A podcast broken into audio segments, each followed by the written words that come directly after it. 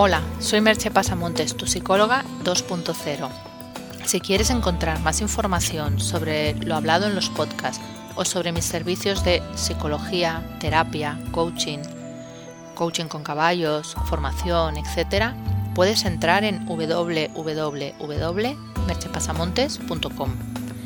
El podcast de hoy lleva por título ¿Quieres cambiar? Comprométete. Uno de los temas principales de este blog y de estos podcasts, como ya sabréis los que los escucháis, es el proceso de cambio en todas sus vertientes.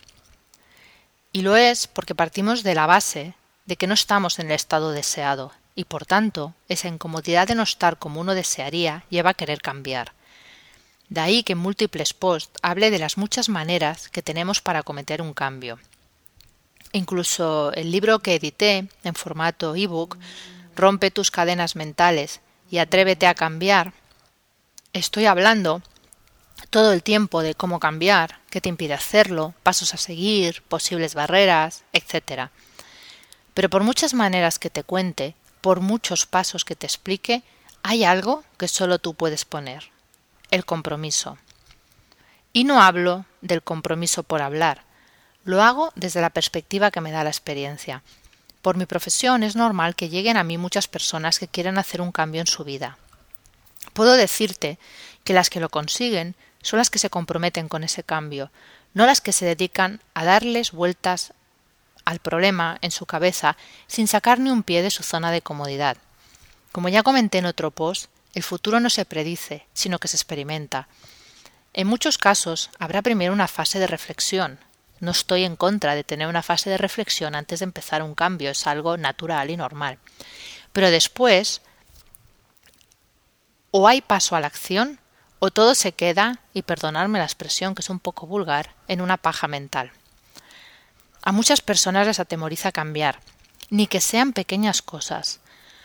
Uno de los motivos es por el tantas veces nombrado tema del ego. Hablo del ego en el sentido de nuestra personalidad. Nuestro ego o personalidad se basa en una serie de patrones repetitivos que alguna vez en el pasado fueron útiles y en base a eso se repiten en el presente. Eso nos da una especie de modelo mental de decisión sobre qué hacer y qué no hacer en cada momento. Es algo útil, porque en muchas ocasiones no tenemos que pararnos a pensar cuál es la mejor opción, sino que esa personalidad nos la indica sin tener que reflexionar mucho sobre ello pero a la vez nos hace ser tremendamente rutinarios y repetitivos, pues aquello que se sale de nuestro modelo de decisión suele ser descartado. Nuestro cerebro está programado para sobrevivir y buscar una homeostasis con el medio, en la que el gasto de energía sea el mínimo. Para hacer un cambio, hemos en cierta manera de hackear el sistema, romper patrones repetitivos y probar nuevas vías.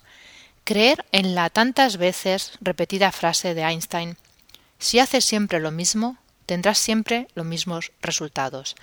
Y atrevernos, por tanto, a hacer cosas diferentes, para aumentar las posibilidades de tener esos resultados diferentes. Y aquí es donde el compromiso adquiere su máxima relevancia.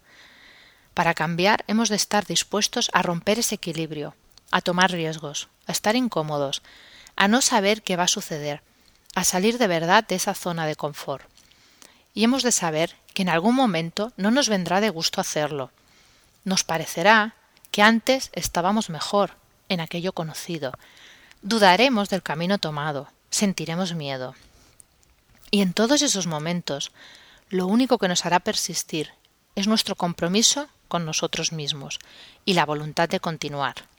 No habrá nada más donde agarrarse.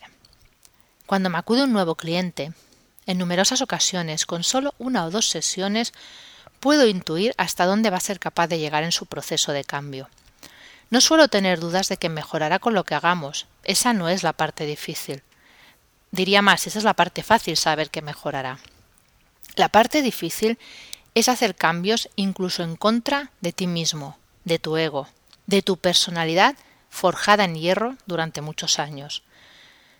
Pero esos que están dispuestos a enfrentarse incluso a sí mismos, sé que lo conseguirán, que acabarán disfrutando de una vida más acorde a quien realmente son, que no solo pondrán unos pocos parches para ir tirando. Y entonces recuerdo una escena de Matrix en la que Neo le responde al agente Smith cuando después de mucho luchar, estando casi vencido, pero siguiendo en esa lucha, el agente Smith le pregunta Dime, Neo, ¿por qué continúas? ¿Por qué no te rindes? Y Neo responde Porque lo he elegido. Por eso vas a cambiar, porque lo has elegido. Por todo ello, solo me cabe preguntarte ¿Estás dispuesto a comprometerte? ¿Lo has elegido? Si respondes sí a ambas preguntas, ya sabes dónde encontrarme. Si quieres más información, puedes entrar en www.merchepasamontes.com. Hasta aquí el podcast de hoy. Nos escuchamos en el próximo podcast. Bye bye.